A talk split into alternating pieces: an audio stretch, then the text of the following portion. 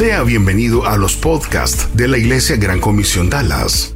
Esperamos que estos mensajes puedan ser de mucho beneficio para usted. Si desea más información, puede conectarse a igcdallas.org. igcdallas.org. Nos encantaría ponernos en contacto con usted. A continuación, le presentamos una conferencia más de la Iglesia Gran Comisión Dallas. Mensajes prácticos para su vida. Una iglesia diferente.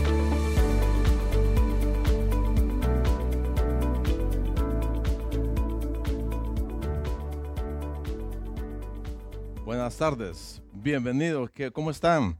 Me alegro verlos. Gracias por estar acá. Eh, también a los que nos siguen por nuestra transmisión, bienvenidos también. Gracias por, por acompañarnos. Hoy vamos a continuar con la serie, es el, nuestro tercer tema de, de, la serie, siete cualidades que harán crecer tu fe. Y, y hoy vamos a hablar de un tema muy importante que, que, que todos tenemos que aprender de él. ¿verdad? Así que vamos a orar si me acompaña y vamos a entrar de lleno al tema. Si me acompaña, por favor, inclinen sus cabezas.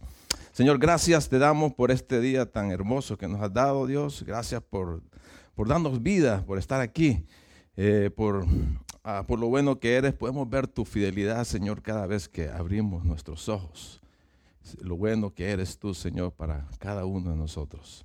Padre, eh, estamos aquí, Señor, dispuestos, dispuestos a aprender más de ti, Señor. Y te pedimos que nos enseñes, que hables a nuestro corazón, Señor. Señor, que tu espíritu nos guíe y podamos salir edificados aquí, Señor. En nombre de tu Hijo amado Jesús te oramos. Amén. Bien, eh, bien vamos a, entrar al tema, pero me gustaría dar un poco de contexto. Estamos hablando de la segunda carta de Pedro, el capítulo 1 eh, versículos, versículos del, del, 5 al 6, es lo que estamos eh, concentrados en esas siete cualidades que nos harán crecer. Pero me gustaría dar un poco de contexto y voy a leer desde el versículo 3 eh, para que nos sintonicemos un poco y así le, agarremos el, hilo un poquito.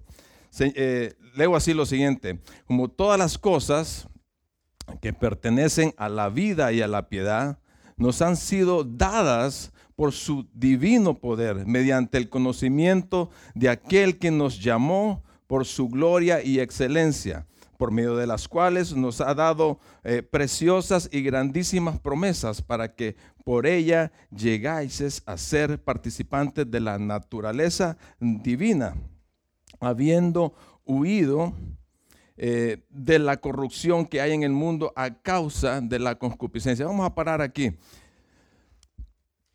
Así rápidamente, aquí nos está diciendo, Dios es el que suple todas las cosas que necesitamos para que podamos crecer, para que podamos llevar una vida recta, para que podamos llevar una vida cristiana fructífera. Somos equipados totalmente, completamente, desde el momento mismo que nosotros confiamos en Jesucristo como nuestro Salvador personal. En ese momento que le decimos, Señor, yo acepto que soy pecador, ¿verdad? Y que comprendo que tú moriste por pagar todos mis pecados ahí en la cruz y te recibo como mi Salvador. En ese momento, en ese momento Dios nos da de su divino poder Dios nos da su Espíritu Santo que viene a morar en nosotros, nos da una nueva naturaleza. Tenemos una nueva naturaleza. Y ese, ese Espíritu Santo es la garantía, es el sello de que somos propiedad del Señor. Y también no solamente nos da de su divino poder, sino también nos da de sus preciosas y grandísimas promesas. Para que apropiarnos de ella, para poder vivir en esta vida, agarrados de ella. Y, y hay infinidad, montón de promesas en la Biblia, más de siete mil promesas en la Biblia. Y quiero mencionarte unas cuantas para resumirte todas ellas.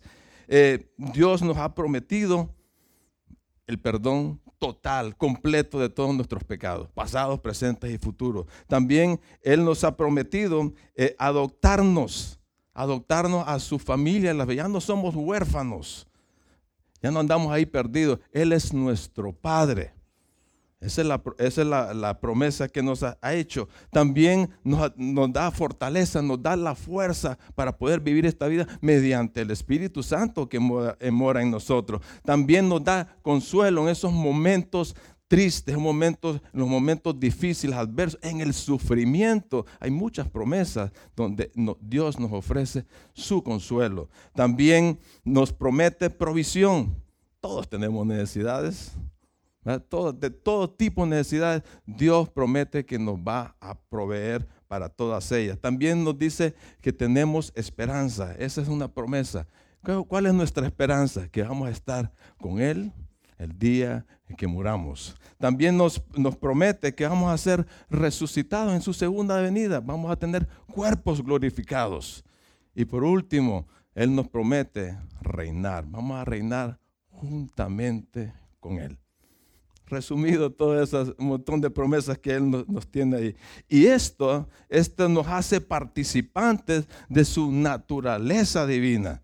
Somos hijos de Dios. Y escapar, dice, de la corrupción de los malos deseos que hay en el mundo. Así que Dios hace una gran parte en todo este proceso para que podamos crecer, para que podamos ser fructíferos. Dios hace la mayor parte en este proceso.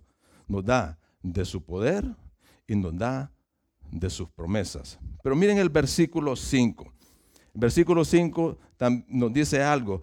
Vosotros también, poniendo toda diligencia por esto mismo, añadid a vuestra fe virtud, a la virtud conocimiento, al conocimiento dominio propio, al dominio propio paciencia y a la paciencia piedad, a la paciencia afecto fraternal, el afecto fraternal amor.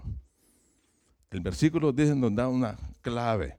Pero ustedes, vosotros, ustedes también tienen que ver algo en el, en el proceso. Tienen, tienen que participar. Tienen que, poner de su parte una, participación activa en ese proceso de nuestro crecimiento. ¿Verdad? Es como, es como, un, eh, como un agricultor cuando le, dicen, ah, mira, tú quieres tener una producción buena de aguacates, pues aquí está, aquí está la semilla, aquí están las herramientas, aquí está el asadón, el, arado, aquí están todas las herramientas que vas a necesitar, tanto para sembrar como para cosechar. Además te voy a dar la tierra, te voy a dar el sol y te voy a dar el agua. Así es Dios con nosotros, pero el agricultor tiene algo que hacer también. Tiene que sembrar y tiene que regar y, y cosechar, va, disfrutar de su cosecha. Pues así nos dicen, nosotros tenemos que participar. ¿Y qué es lo que nos pide de parte nuestra? ¿Qué es lo que nos pide para ti y para mí? Dice el pasaje, poniendo toda diligencia. Nos pide, nos pide que seamos diligentes. Diligentes, poner nuestro mayor esfuerzo ¿verdad? Nuestro, implica eh, eh, eh, nuestra, ah, nuestro empeño, nuestra, nuestra mayor determinación, nuestro sacrificio, recursos, tiempo, nuestro esfuerzo al máximo. Eso es lo que nos pide a nosotros. ¿Para qué? Para que podamos añadir, dice. Añadir. Añadir es sumar, aumentar, acrecentar, incorporar algo a otra cosa con el fin de llevarla a un objetivo. ¿El objetivo cuál es? Crecer, ser fructíferos en esta vida. Entonces, ¿a qué tenemos que sumarle? A nuestra fe. A nuestra fe, esa fe básica, la, la, fe es el fundamento, es el cimiento, la raíz básica de la vida cristiana. A esa fe, de, el fundamento de nuestra fe es Jesús. Claro está. O sea, nos, está diciendo, hey, no solo acepten a Jesús como tu Salvador personal, ahí queden. No hay que conformarse con eso. No hay que conformarse. Ya hiciste un gran paso, ya eres salvo, pero no te quedes ahí. Dios tiene muchas cosas, muchas bendiciones, muchas cosas buenas para cada uno de nosotros y tenemos que aprovecharlas. Así que sobre ese cimiento, sobre esa fe, tenemos que empezar a, que, a edificar tenemos que empezar a edificar. No debemos de conformarnos, tenemos que poner toda diligencia en, agregar, en sumarle esas siete cualidades que, estamos viendo ahorita. Eh, la virtud, la paciencia, el conocimiento, eh, el, el, afecto fraternal, la piedad, el amor. Hoy vamos a ver el dominio propio. Dice el versículo 8, porque si estas cosas están en vosotros y abundan, no os dejarán estar ociosos ni sin fruto en cuanto al conocimiento de nuestro Señor Jesucristo. Si estas cualidades están presentes y están abundando, tienes que irlas aumentando y aumentando mediante una actitud de diligencia. ¿Cuál será el resultado? Seremos útiles y fructíferos en nuestra vida en nuestra vida cristiana. Así que tu crecimiento depende de cuánto empeño, esfuerzo le pongas en edificar a tu fe. Y, hemos visto dos de esas virtudes. Eh, eh, Samuel usó una figura muy buena que es eh, cuando usamos una receta que queremos preparar algo, tenemos que agregarle los ingredientes, que la sal, que la pimienta, que, la harina y, otras cosas. Pues aquí estamos ah, haciendo el, pastel de una vida fructífera. Ya tenemos el, el ingrediente principal que es la fe. Entonces tenemos que agregarle tenemos que agregarle. Ya vimos lo que es virtud y, Samuel nos dijo que es sinónimo de una excelencia moral que genera acciones rectas y dignas. la palabra griega es arete. Y eso ah, significa cualquier cosa o cualquier persona que sobresale, que, que es valiosa, que tiene poder, que tiene influencia. Pablo en la carta de Filipenses capítulo 4 versículo 8 recomienda que pensemos en primer lugar cosas excelentes, cosas eh, de las mejores cosas, ¿verdad? Y primera de Pedro capítulo, capítulo 2 versículo 9, el, el apóstol Pedro nos exhorta que debemos de anunciar, nosotros debemos de anunciar las virtudes de aquel que nos llamó de las tinieblas a su luz admirable. Yo me pregunto, ¿cuáles son las virtudes de aquel que nos llamó de Jesús? Y tiene muchísimas. Tiene muchísimas. Pues Jesús fue humilde, fue paciente, fue obediente, fue justo, fue manso, fue fiel, santo, sabio. Y la lista continúa. Esas virtudes tenemos que reflejarlas nosotros. Tenemos que pensar en ellas en primer lugar y, y reflejarlas. ¿Verdad? Destacarnos en esta vida, siendo de buen testimonio para que los demás digan, hey, este es, este es un hijo de Dios. A esa virtud tenemos que agregarle conocimiento. Conocimiento, conocer a Dios, nos dijo Samuel, no de Dios, no es una información, no es algo teórico, es conocer a Dios de una forma personal e íntima. ¿Verdad? Eh, es un conocimiento práctico, ¿verdad? Que se adquiere por la observación y la experiencia. Lo hacemos a través de la palabra, a través de la, de la Biblia. La Biblia es la palabra de Dios, la Biblia es la verdad. La Biblia es la verdad. Y podemos ver y experimentar la voluntad de Dios. Conocer la voluntad de Dios. Dios nos dice, mira, en su palabra, esto es lo correcto que tienes que hacer. Esto no, esto no te conviene. La palabra de Dios nos ayuda a discernir entre el bien y el mal. Ese es el conocimiento de Dios. Y a ese conocimiento tenemos que agregarle dominio propio. Y eso es lo que vamos a ver hoy lo que se conoce se tiene que poner en práctica. ¿Sí? No es una información. Lo que se conoce se tiene que practicar. Esa es la forma en que se produce el aprendizaje, poniéndolo en práctica. No es fácil. No es fácil. ¿Sabes por qué? Porque va a haber oposición. Hay oposición de nosotros mismos. ¿Por qué? Porque acuérdense que hay dos naturalezas viviendo en nosotros. Ya les dije la primera, hay una naturaleza divina, está el Espíritu Santo viviendo en nosotros. Y está la naturaleza adámica, la vieja naturaleza con la cual ustedes y yo y todo el mundo nace. Ahí está viviendo nosotros. Y, esa vieja naturaleza o la carne o, o la naturaleza adámica va en contra de la voluntad de Dios, la voluntad de Dios que quiere para nuestras vidas. Siempre va a estar en contra. Va a ir en dirección contraria.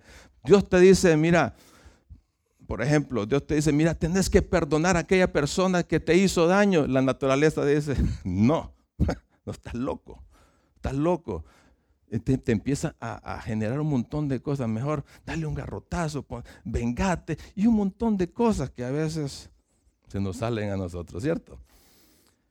Entonces, la, esa naturaleza pecaminosa está en contra todo el tiempo del deseo de Dios para nuestras vidas. Y se genera una lucha en nosotros por quién va a tomar el control.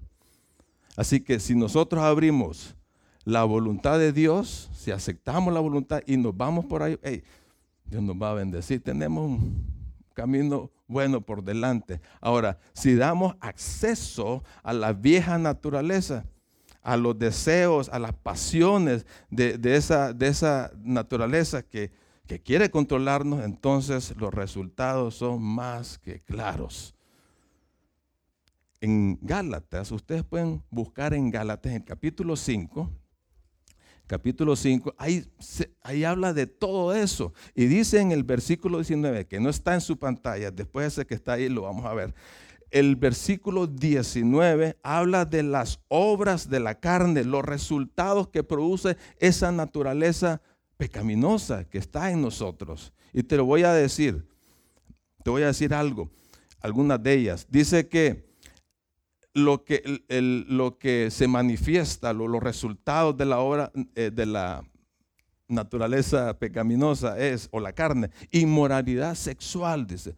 Toda clase de inmoralidad sexual, adulterio, fornicación, prostitución, lesbianismo, homosexualismo, todo está incluido ahí. Las impurezas, todos aquellos pensamientos que se, eh, que pensamientos, eh, palabras, acciones que van dirigidos a hacer el mal, eh, pasiones sensuales, idolatría, puedes decir idolatría, pues yo no tengo ningún muñeco en mi, casa, mm, pues, no se trata de eso, podemos idolatrar a una persona, a una cosa, trabajos, eh, hijos, carros, el dinero, un montón de cosas.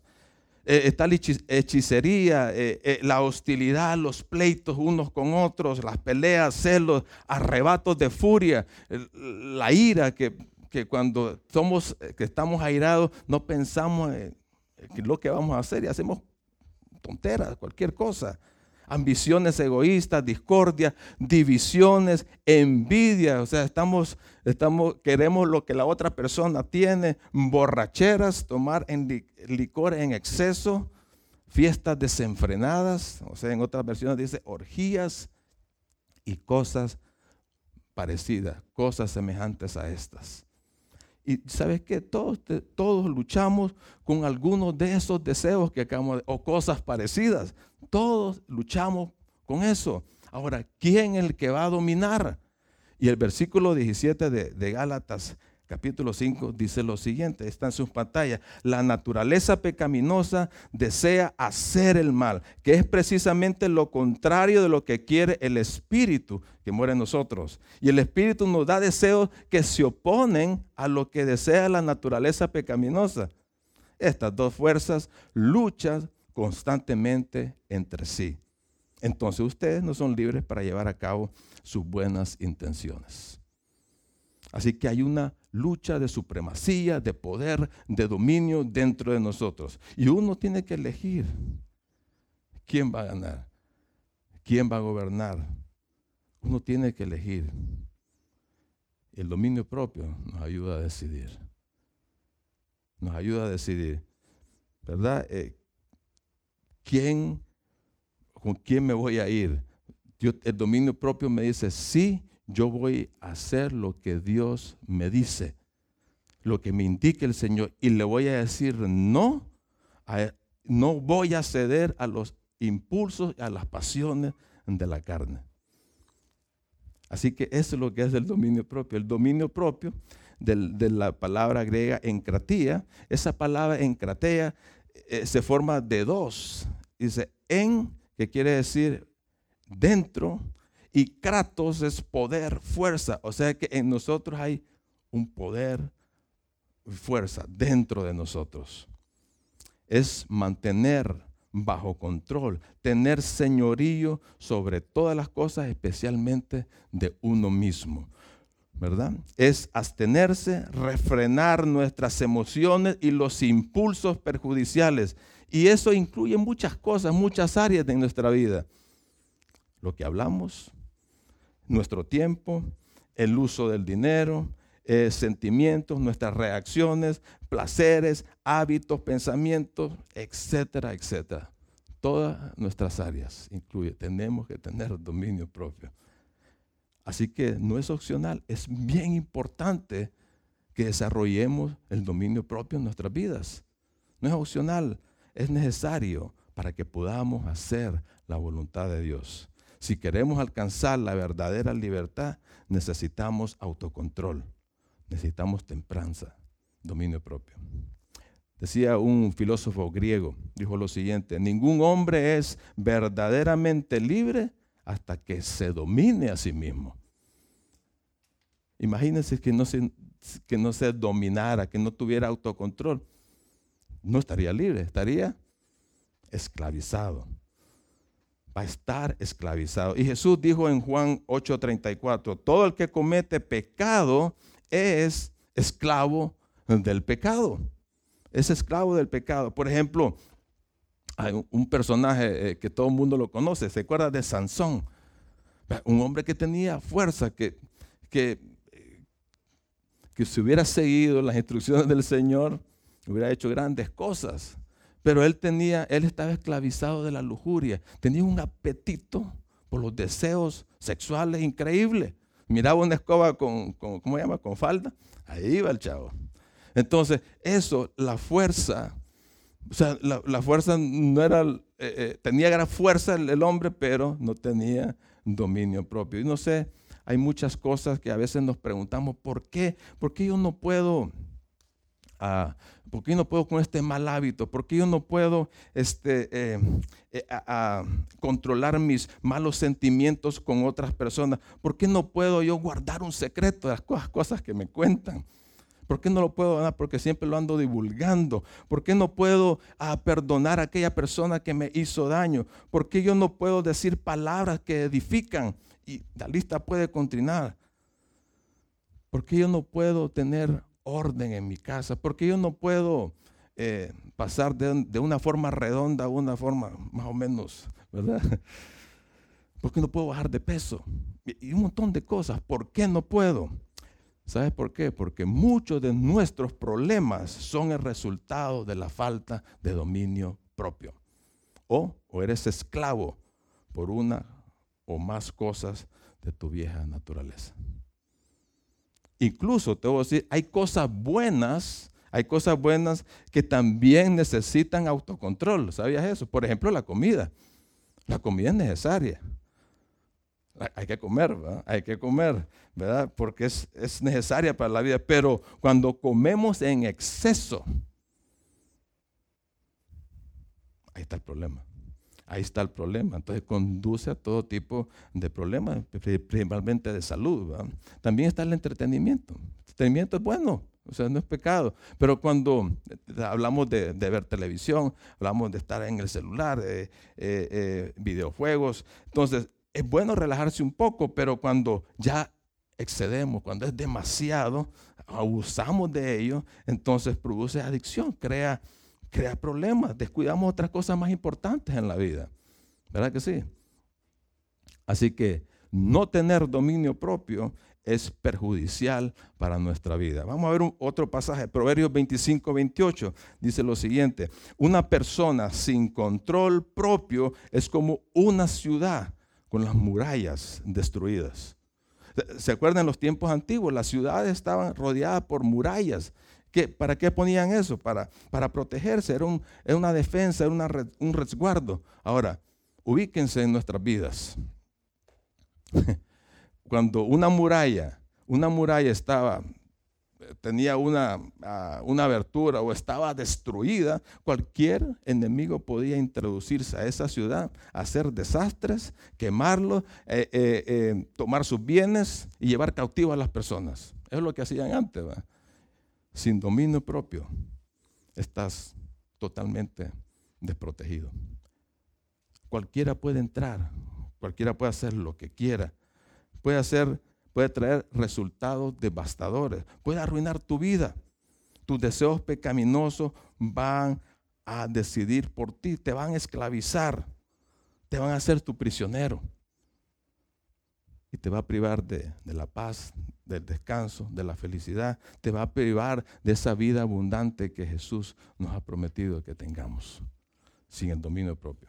Así que dominio propio significa que tenemos que hacer lo correcto, nos guste o no, cueste lo que cueste, subyugando las pasiones y deseos de nuestra carne, de nuestra naturaleza pecaminosa. Así que es esencial el autocontrol para quienes deseamos vivir de acuerdo, de acuerdo a lo que Dios dice, imitando al Señor, para que el Señor Jesús se forme en nuestra vida te pregunto, ¿qué áreas de tu vida necesitas autocontrol? ¿Qué áreas de tu vida necesitas templanza?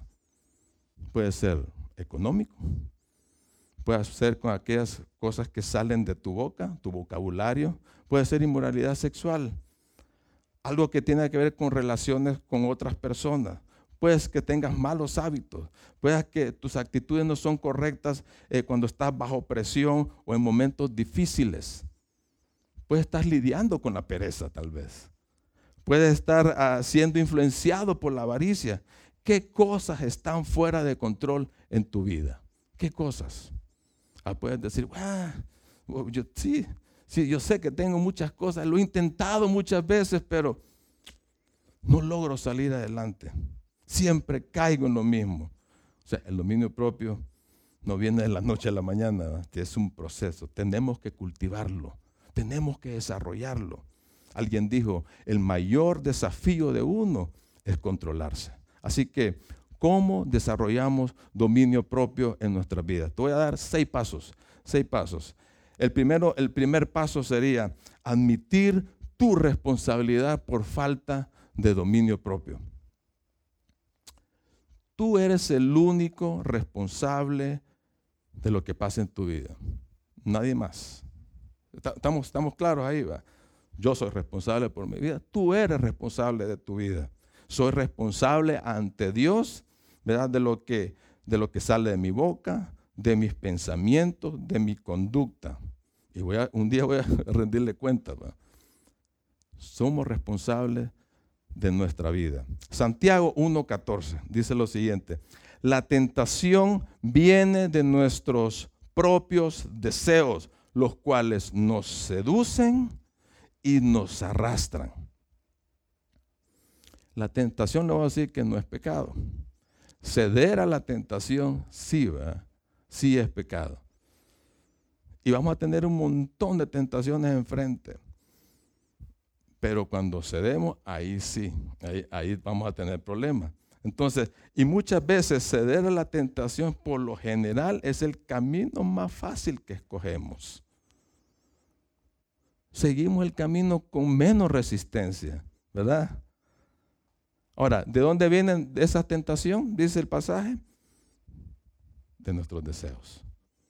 Ahora, ¿quién es responsable entonces cuando tú te alejas para hacer el mal.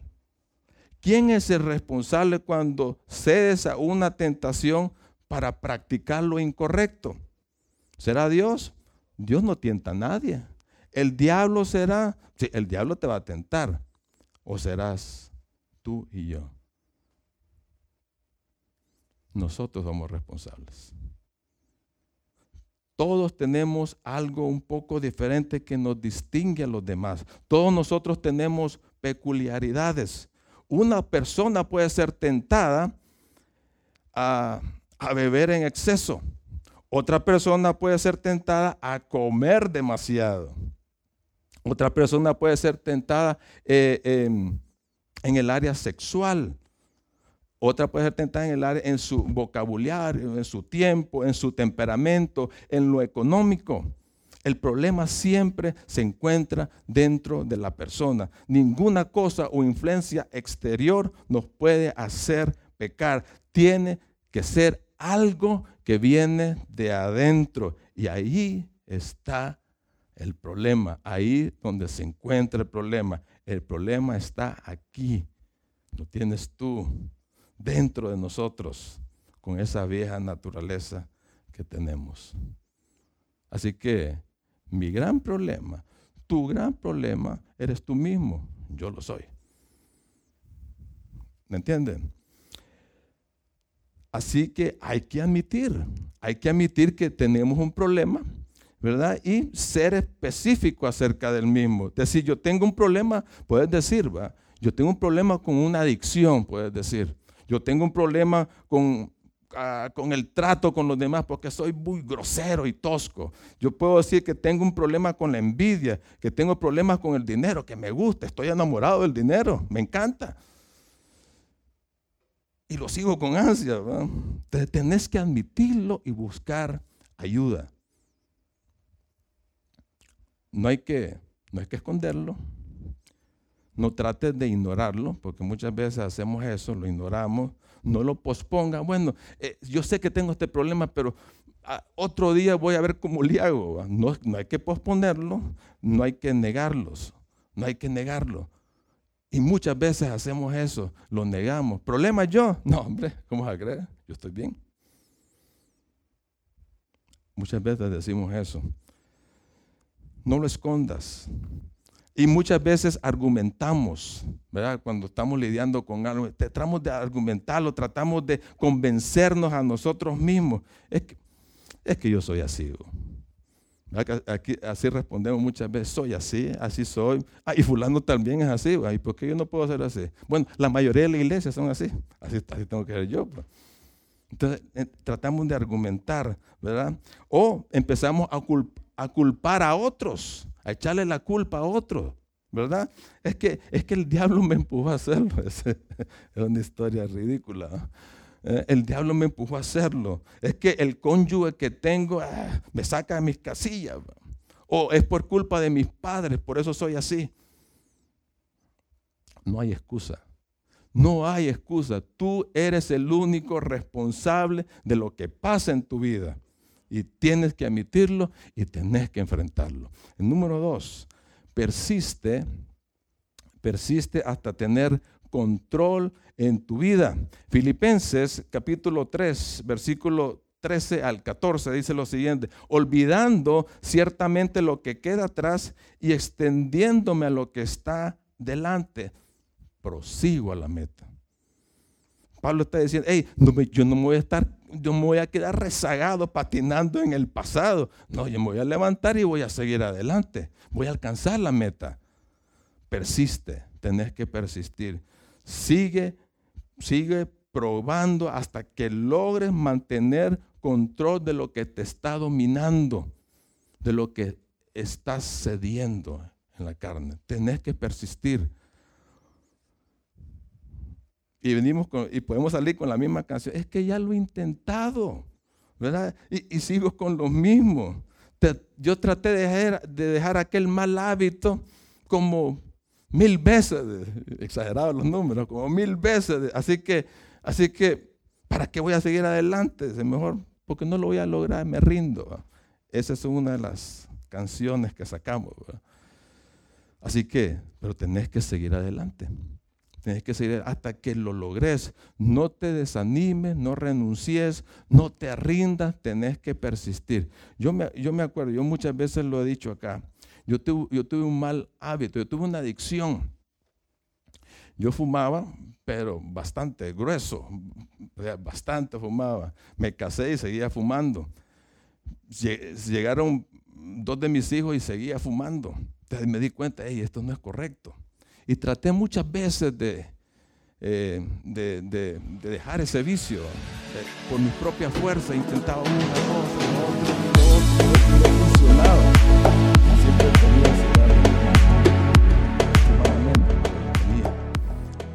Hasta que ah, le dije al Señor, ya hablé con el Señor, no es en mi fuerza, sino que va a ser en tu fuerza. Y desde entonces, gracias a Dios, dejé de eso.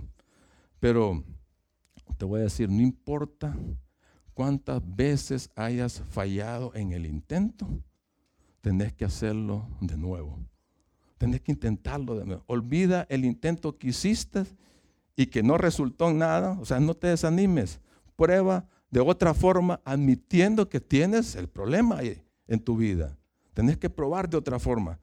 Eh, Tomás Alba Edison es el creador de la, de la bombilla, bombilla eléctrica. Él, él, él creó esa bombilla eh, no, haciendo intentos tres, cuatro, cinco. Él dice que intentó mil veces. Mil veces lo intentó para que tengamos la bombilla. Eh, él dice, no son fracasos, de tantas veces que intentó, no son fracasos. He conseguido saber mil formas de cómo no se debe de hacer una bombilla. Los fracasos son una forma de educarte, que lo que hiciste o lo que intentaste, ya sabes que no resulta o no resultó de esa forma hacerlo. Así que prueba otra cosa, persiste, para hasta llegar tomar el control de lo que te está dominando. Número tres, aprende a retar tus emociones. Aprende a retar tus emociones. Recordemos, nuestros deseos, nuestras pasiones quieren dirigirnos. Ahí están. Quieren atraparnos y no son dignas de fiar. Pues lo hacen de una forma sutil, que a veces nos engaña, pero no son dignas de fiar. Dios quiere que tú domines tus emociones, tu estado de ánimo. Tienes que amarte de este pensamiento, decir, no voy a ceder a lo que quiere la carne. No voy a ceder. Y Dios te da la gracia, Dios te da el poder para que puedas hacer lo que es correcto. Tito, el capítulo 2, versículo 11 al 12, dice lo siguiente. Pues la gracia de Dios, de Dios ha sido revelada, otorgando salvación a todos. ¿Verdad que, recuerda que es por gracias que somos salvos. No es por lo que uno trata de hacer, sino que es por gracia. Somos salvos. Y es por medio de la fe. Y dice, y sigue diciendo el, el, pasaje, nos enseña, esa gracia de Dios nos enseña a rechazar el estilo de vida impío junto a los deseos de este mundo. Por el contrario, debemos vivir con sensatez, vidas de dominio propio que sean rectas ante Dios en presencia, en presencia del mundo. Un ejemplo, si quieres tú perder de peso, llevar, estás llevando una, una dieta específica, vas a tener que retar a esas actitudes, esas actitudes que salen en, tu subconsciente con respecto a la comida, que te van a empujar, te van a decir, ay, me estoy muriendo de hambre, ay, qué rico, el, eh, abres la, la, ¿cómo se llama? La, la, refri, qué rico el postre, el ice cream que está ahí, ay, necesito comer, es que yo me acostumbraba a comer algo antes, eh, eh, entre tiempo de comida. Y, yo necesito comer. Tenés que decirle, no, no voy a ceder. Es que yo no necesito esa comida. Yo no me voy a morir si como eso. Sino que más bien estaré más saludable si no me lo como. Y, y puedes hacer lo mismo con otras áreas, con el dinero con el dinero, vas al supermercado con la carretilla, qué bonito esto para mí, esto me va a quedar bien. Y, sale un montón de todo lo que ves, lo querés tener y lo pones en la, en la carreta. En vez de poner en la carreta, pregúntate, necesito esto. Entonces, cuando haces esta pregunta, vas a empezar a agarrar de la carreta y volverlo a ponerlo en el estante. Y así puedes hacerlo en todas las áreas. Tenés que aprender a, a retar, a decir no, no a ese sentimiento, a esos deseos, a esos impulsos de la carne. Dios te da la habilidad, Dios te da la gracia, Dios te da el poder para hacerlo. Número cuatro, aléjate de todo aquello que debilite tu autocontrol. Tienes que alejarte. ¿Qué necesitas evitar en tu vida? ¿Qué necesitas eliminar? vas a poder decir, algunas comidas tengo que eliminar y te tocas el estómago. Voy a, voy a, voy a eliminar este, eh, revista, algún, un canal específico de televisión, una tarjeta de crédito, o videojuegos, cualquier cosa que te esté dañando. Evita todo aquello que te tienta. ¿Qué haces cuando miras un panal de avispas?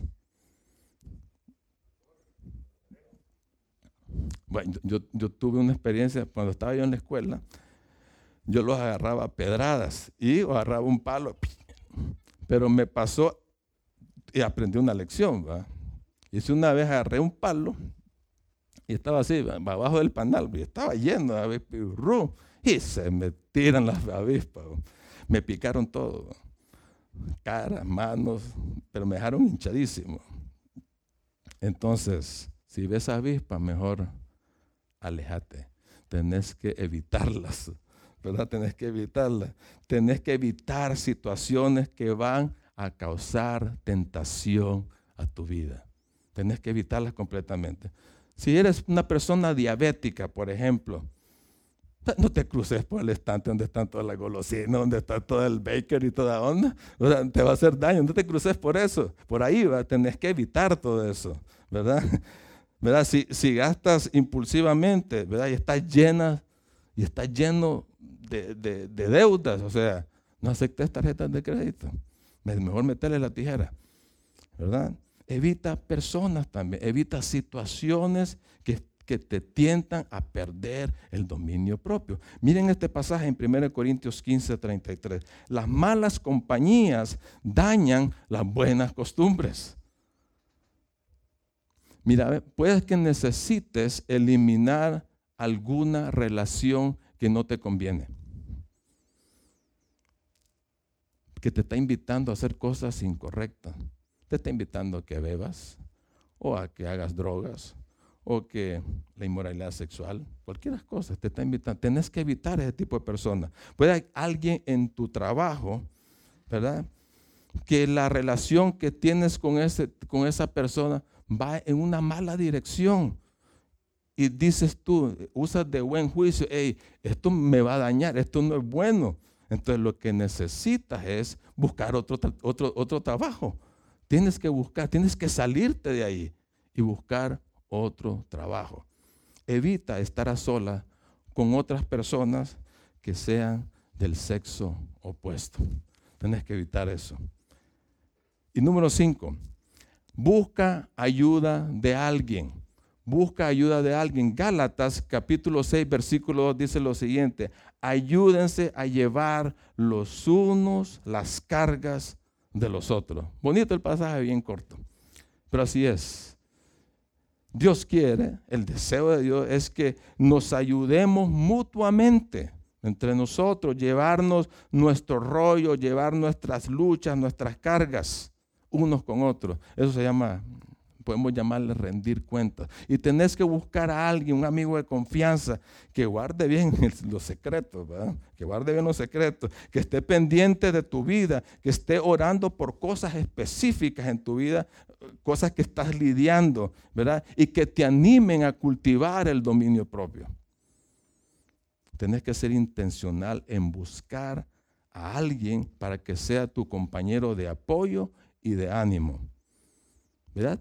Busca a alguien, busca a alguien, un amigo, un amigo de confianza, un amigo donde tú puedas abrir tu vida y reunirse y ponerse de acuerdo y estar chequeando su vida. Se dan permiso de preguntarse todo lo que quieran, ¿verdad? Para estar, para que, para que se ayude a no ceder a las tentaciones. Rendir cuenta es un, es un buen incentivo para no caer en la tentación y mantenerse en la ruta hacia la victoria del dominio propio. Por último, número seis, deja que el Espíritu Santo controle tu vida.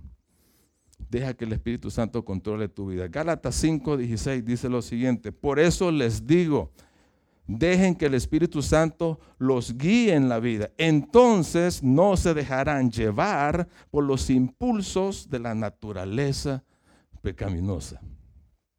Este es el secreto del dominio propio. Está ese pasaje. tenemos el poder de Dios en nosotros, ¿cierto? El Espíritu Santo muere en nosotros. Y ese espíritu, como dice 2 Timoteo 1.7, no nos ha dado un espíritu, eh, Dios, de espíritu de cobardía, sino que de poder, de amor y de dominio propio. El mismo poder que levantó a Jesucristo entre los muertos vive en ti y vive en mí. Lo tenemos. El Espíritu Santo es el que produce en nosotros el autocontrol es el que produce en nosotros el autocontrol. Porque una de las nueve cualidades del, del, fruto del Espíritu Santo es el dominio propio, es la templanza.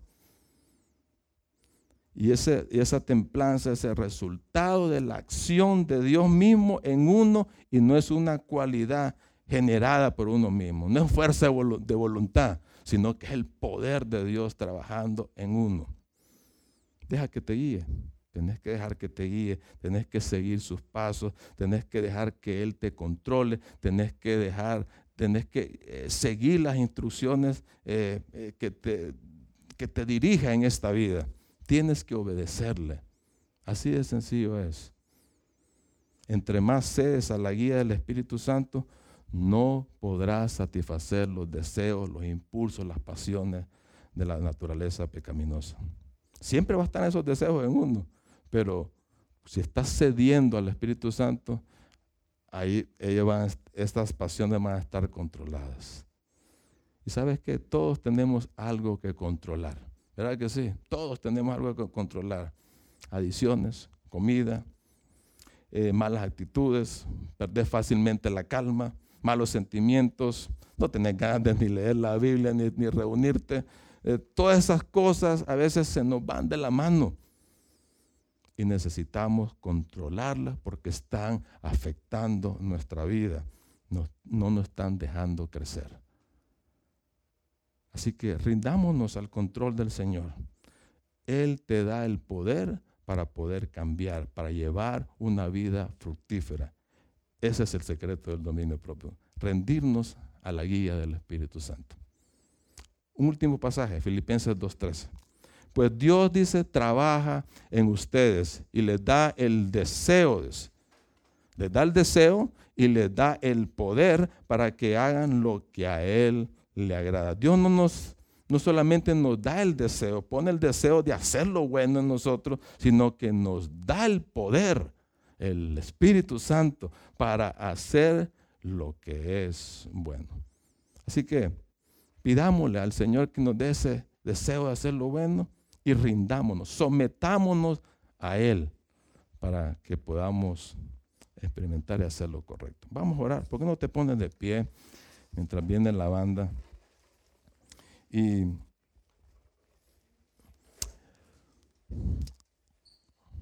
quisiera preguntarte ah, qué cosas tenés que controlar en tu vida. Así, en una actitud de oración qué cosas tienes que controlar en tu vida. Que le falta control, le falta dominio, que no te están dejando crecer. ¿Por qué no piensas? Y le dices al Señor, aquí está, me entrego a ti, Señor. Necesito de tu guía, voy a ceder a tu guía, Señor. Quiero que, que tú manejes mi vida, que, quieres que, que tú controles mi vida. No quiero ceder a esas pasiones pecaminosas, sino quiero hacer lo que tú te agrada. Quiero hacer lo correcto, Señor. ¿Por qué no le dices eso? Ahí donde estás.